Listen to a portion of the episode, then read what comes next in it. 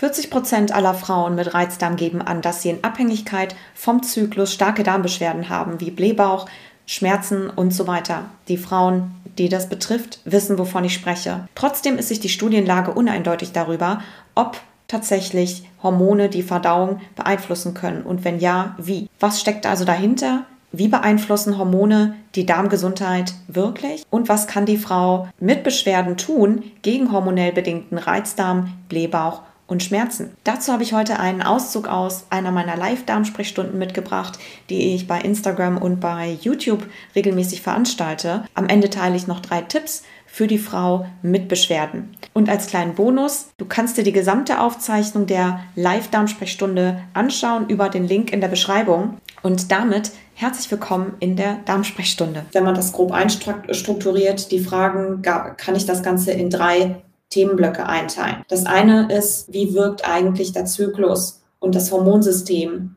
auf den Darm und auf die Darmgesundheit zum einen. Und das zweite ist, wie wirkt eigentlich die Darmgesundheit inklusive des Mikrobioms auf den Zyklus? Gibt es da vielleicht auch eine, einen Zusammenhang? Und der dritte Teil ist natürlich ein Praxisteil. Da teile ich auf jeden Fall vier Tipps, vier Strategien, mit denen man definitiv starten kann. Gehen wir erstmal darauf ein, hat eigentlich der Zyklus und haben die Hormone eigentlich einen Einfluss auf die Darmgesundheit? Also generell gesehen auf die Verdauung ist es tatsächlich anhand der Studienlage nicht ganz klar oder kann man nicht ganz klar sagen, inwiefern die Hormone und der Hormonspiegel hier wirklich einen Einfluss haben auf die Verdauungsleistung. Es gibt viele Übersichtsstudien, Übersichtsarbeiten, die versuchen hier die ähm, Studienlage abzubilden. Und es ist, würde ich sagen, ungefähr 50-50, dass man sagen kann, es gibt einige Studien, die belegen einen deutlichen Zusammenhang zwischen dem Hormonspiegel und der Verdauungsleistung. Und es gibt dann aber auch ungefähr genauso viele, die sagen, nein, das ist nicht der Fall. Jetzt muss man sagen, insbesondere ist es natürlich bei, wir reden, also ich beziehe mich heute, das muss ich noch kurz als Disclaimer einbauen, überwiegend natürlich auf Frauen. Auch Männer sind davon betroffen, tatsächlich, ähm, aber nicht so besonders ähm, wie Frauen, weil wir wissen, Frauen haben einfach einen völlig anderen Zyklus. So, und deswegen beziehe ich mich hier auch bei der Symptomatik, auf die ich heute eingehe, nämlich auf das Thema Reizdarm insbesondere und auch auf bestimmte andere Symptome, ähm, insbesondere auf Frauen, weil auch die meisten Studien dazu in Frauen getestet sind oder gemacht wurden. Deswegen ähm, für Männer ist das noch gar nicht besonders gut untersucht. Also in gesunden Frauen zumindest kann man anhand der Studienlage sagen, ist es uneindeutig, inwiefern anscheinend Hormone die Verdauung beeinflussen. Es gibt allerdings offensichtlich einen, zumindest einen Trend, dass sich anhand des Hormonspiegels auch die Verdauung verändert. Wo man aber ganz genau Bescheid weiß und was sehr signifikant ist, das ist bei Menschen, bei Frauen mit Reizdarmsymptomen. Die, da geben nämlich ungefähr die Hälfte der Frauen an in den Studien, dass sie in Abhängigkeit vom Zyklus Symptome haben. Also Reizdarmsymptome bedeutet entweder einen starken Blähbauch haben oder Durchfälle haben, Verstopfung haben oder auch alles zusammen und insbesondere erhöhte Schmerzempfinden haben in verschiedenen Phasen des Zyklus. Und Jetzt ist die Frage, wie geht das eigentlich miteinander zusammen? Ähm, wie kommt es zu Blähbauch? Wie kommt es zu Schmerzen? Und wie kommt es eben zu dieser ganzen Symptomatik, die insbesondere bei vielen Frauen belegen oder sagen das, insbesondere in der Periode oder am ersten Tag der Periode oder ganz kurz vor der Periode, kennen das alle, ne, das Thema ähm, PMS mit sehr vielen Schmerzen und Symptomen zu tun haben. Und jede Frau weiß das und ich denke viele Männer auch. es gibt unterschiedliche Phasen natürlich des Zyklus und ähm, der Zyklus generiert sich oder ist in, eigentlich im Wesentlichen in vier Phasen eingeteilt der sich über einen Monat hinzieht. Wir starten mal in der Lutealphase, also der Phase nach dem, nach dem Eisprung eigentlich. In der Phase ist insbesondere das ähm, Hormon Progesteron besonders hoch oder es steigt zumindest in der Zeit an. Ähm, Progesteron ist in einigen Untersuchungen, man muss dazu sagen, dass das präklinisch ist, also in experimentellen Untersuchungen, nicht direkt am Menschen, aber es macht insofern Sinn, weil das nämlich mit der Symptomatik, die in Studien angegeben wird von Patienten, zusammenpasst. Also dieses Progesteron, wenn das Progesteron sich erhöht, der Progesteronspiegel dann entspannt dies, die Darmmuskulatur. So, das bedeutet, dass sich in dieser Phase die Ausscheidung und die Transitzeit, also die Darmbewegung, etwas beschleunigen kann, was wiederum bedeutet, dass in dieser Zeit die Verdauung etwas,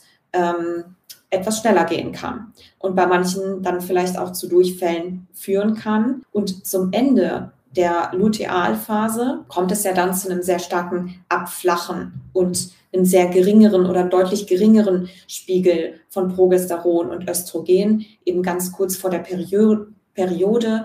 Dann, wenn halt die Darmschleimhaut abgestoßen wird, ist auch der der Enzym, äh, der äh, Hormonspiegel am, am niedrigsten. Und das ist dann die Phase, in der dann die Symptomatik dann auch einsetzt. Weil in der Phase, wo nämlich die, die Hormone besonders niedrig sind, verlangsamt sich die Verdauung, weil wir, wie ich das gerade ja gesagt habe, zum Beispiel weniger Progesteron, ähm, weniger ähm, Progesteron haben und es kommt dadurch bei manchen Patientinnen zu einer Verstopfung zum Beispiel, die dafür anfällig sind. Es kommt bei ganz vielen und den meisten zu einem Blähbauch und bei vielen auch zu Schmerzen, unmittelbar vor der Periode und auch in der Periode, ähm, was damit zusammenhängt, dass ähm, einerseits verstärkte Serotoninrezeptoren im Darm exprimiert werden, also stärker gebildet werden, weil nämlich weniger Serotonin im Darm gebildet wird. So und ähm, das erhöht die Schmerzempfindlichkeit.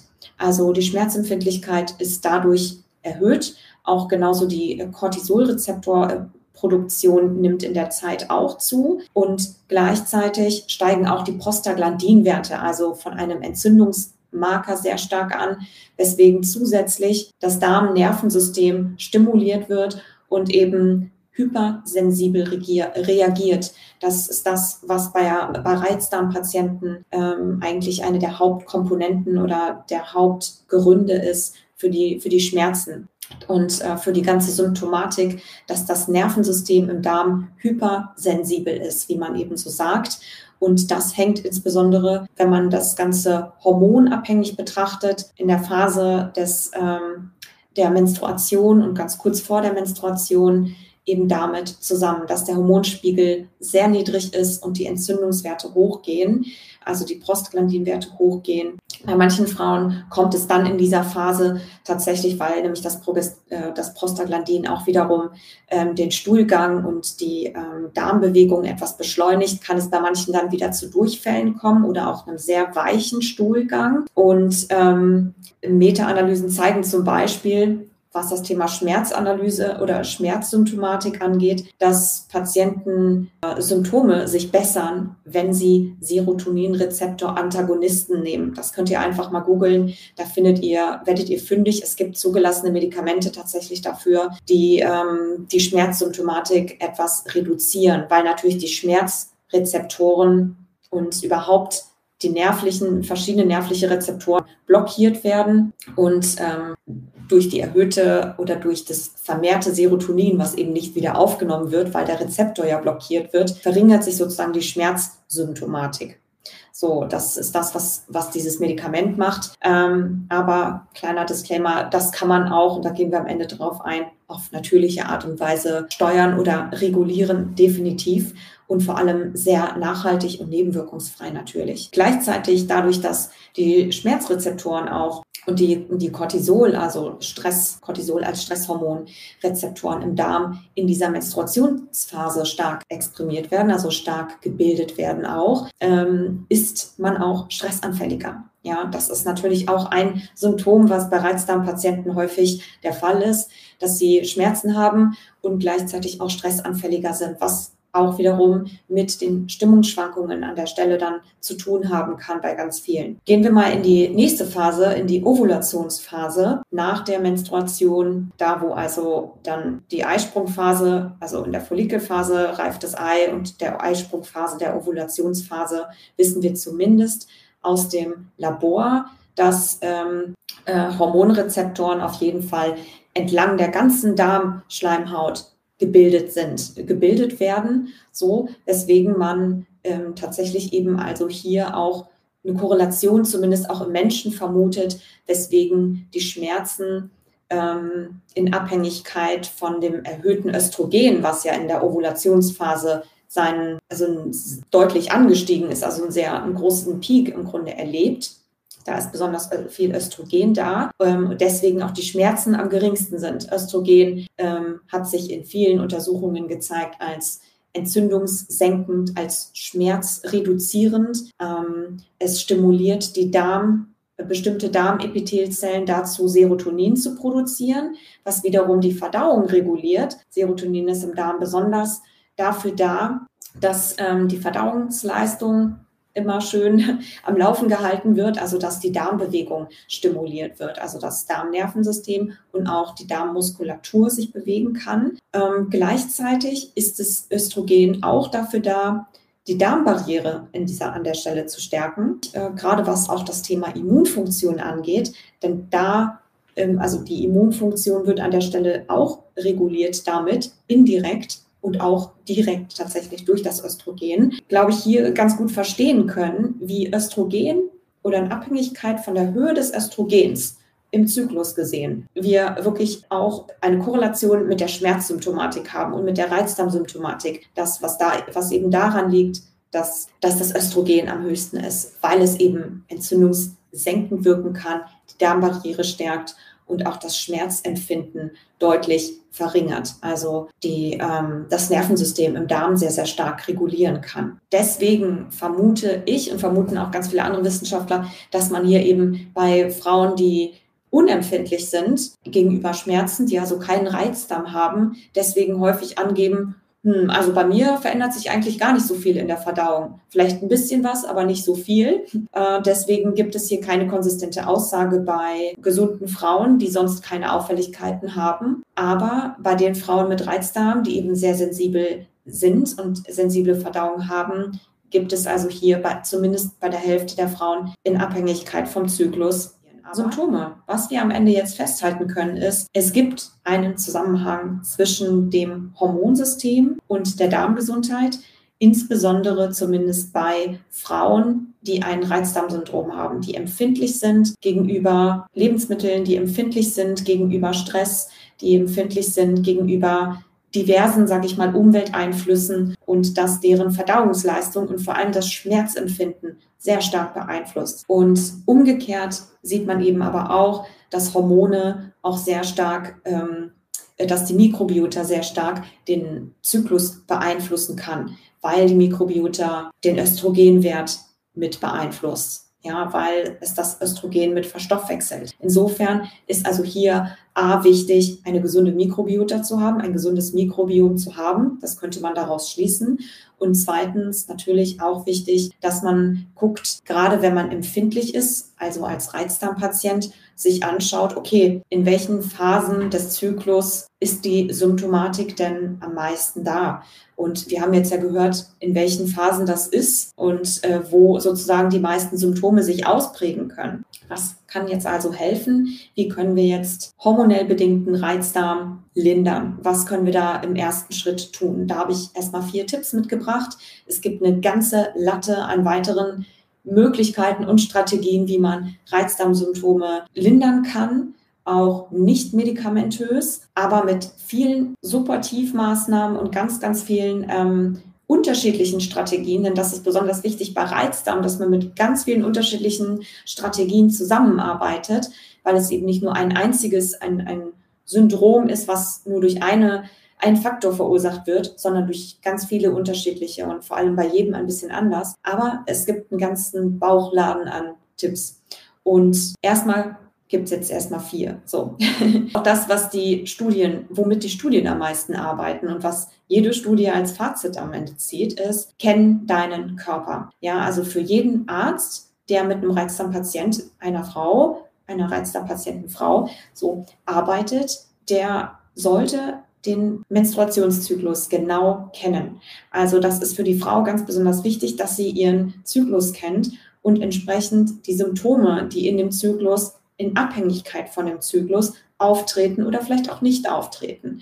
Wir haben jetzt gesehen, wie stark das miteinander zusammenhängt. Das heißt, wir können an der Stelle uns anpassen. Also erster Tipp ist, erstmal ein Zyklustagebuch richtig zu führen, seinen Körper so gut zu kennen, dass man genau weiß, an den und den Phasen meines Zyklus weiß ich ja, das Hormon ist, Östrogen ist an der Stelle so hoch oder Progesteron ist so hoch und vielleicht so niedrig. Und dann weiß ich aber auch, wenn das wenn mein Hormonspiegel besonders niedrig ist, oder ich kurz eben vor der Menstruation stehe oder in der Menstruation, dass eben das Schmerzempfinden auch an der Stelle einfach am stärksten ist und dass die Symptomatik sich dann auch am stärksten ausprägen kann, dass dann ähm, das Hormonsystem beziehungsweise das Immunsystem im Darm und die Immunzellen im Darm dann am meisten entzündliche Faktoren produzieren können ne? und das alles eben stimuliert werden kann dann durch äußere Faktoren, die das Ganze verschlimmern können. So, also ein Zyklus-Tagebuch führen, kennen deinen Zyklus. Zweiter Punkt, auch ganz wichtig, wissen, was in dieser Zeit, also was erstmal generell,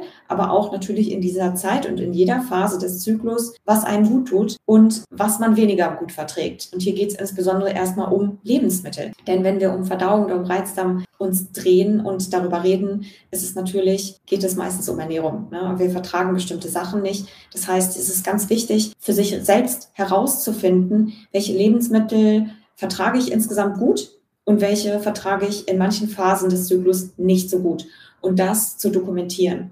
Auch hier kann man sich wieder das Zyklus-Tagebuch zur Hilfe nehmen und dann eine Sparte für Ernährung dazu schreiben. Ne? Und sich da wirklich dann genau dokumentieren, wenn man merkt, dass bestimmte Lebensmittel ein Symptom verursachen, dass man das notiert und dass man in genau dieser Phase des Zyklus dann vielleicht weniger davon isst oder es einfach mal auslässt für ein paar Tage. Dritter Punkt. Wissen, was stresst und seinen Zyklus entsprechend anpassen. Denn wir haben gesehen natürlich, dass auch in der, gerade in der Phase vor der Menstruation und in der Menstruation, dann, wenn wir besonders schmerzanfällig sind, wenn wir besonders anfällig für Symptome sind, einfach hormonell bedingt vor allem, dass in dieser Zeit man weiß, was sind meine Stressoren, was stresst mich und was tut mir gut. Auch das ist etwas, was man in das Tagebuch führen kann oder in dieses Symptomtagebuch, in das Zyklustagebuch, Ernährungstagebuch mit einpflegen kann. Ne? Auch hier kann man wieder eine Spalte ergänzen. Jetzt, ähm, das hat mich gestresst oder das hier tut mir gut. Wir haben es gehört, die Darmflora ist ein ganz wichtiger Punkt auch für den Hormonspiegel, um da die Regulation und auch die Verdauungsleistung, um die Regulation also da zu gewährleisten, ist natürlich eine ausgewogene Ernährung ganz wichtig mit ballaststoffreichen, pflanzlich basierten, frischen Lebensmitteln, so umfangreich und vielseitig wie möglich. Ich glaube, wer mir schon länger folgt, weiß mittlerweile, was das bedeutet. Viel Gemüse, viel Obst, viel Vollkorngetreide, Hülsenfrüchte, Nüsse und hier entsprechend eben anpassen. Ne, was vertrage ich, wovon, wie viel? Und wichtig ist eben hier zu verstehen, dass das alles, diese ganzen vier Tipps natürlich nichts sind oder nichts ist, was man punktuell macht, was man einmal macht, wenn man akut ein Symptom hat, sondern was natürlich dauerhaft und langfristig dazu führt, dass man weniger Symptomatik spürt. Dass man, kleiner äh, Bonus-Tipp hier, ich habe äh, für euch extra ein ganzes Bundle gepackt, zusammengeschnürt mit allen Strategien, um das Thema Reizdarm anzugehen, Reizdarm zu lindern, insbesondere auch in Abhängigkeit vom Hormonstatus. Und da habe ich einen ganzen Koffer geschnürt mit unterschiedlichen Methoden, nicht nur Ernährung, sondern insbesondere eben auch, was das Schmerzempfinden angeht, was den Stresslevel angeht und was so eine ganzheitliche, eine, am Ende eine ganzheitliche Strategie darstellt, mit der man wirklich alles ausprobieren kann, um, sein, um seine Symptomatik loszuwerden und vor allem auch bei hormonell bedingtem Reizdarm. Ihr meldet euch einfach in meinem Darmsprechstunde per E-Mail Newsletter an. Und da erfahrt ihr dann sofort, wenn es losgeht und wenn es quasi zum Download zur Verfügung steht. Und damit habt ihr eigentlich dann wirklich einen ganz, ganz tollen Toolkoffer, mit dem ihr arbeiten könnt, um sämtliche Symptome langfristig sehr effektiv und nebenwirkungsfrei angehen zu können. Jetzt würde ich mich natürlich freuen, von dir zu hören, was sind deine Strategien gegen zyklusabhängige Darmbeschwerden? Du kannst das gerne teilen, wenn du möchtest, musst du aber nicht aus Datenschutzgründen auf meinem Instagram-Kanal auf @drschwetala unter dem aktuellen Post. Falls du jemanden kennst, für den die Episode wichtig oder relevant sein könnte, leite sie auf jeden Fall sehr gerne weiter. Das würde mich sehr freuen. Schön, dass du dabei warst. Danke fürs Zuschauen und bis bald.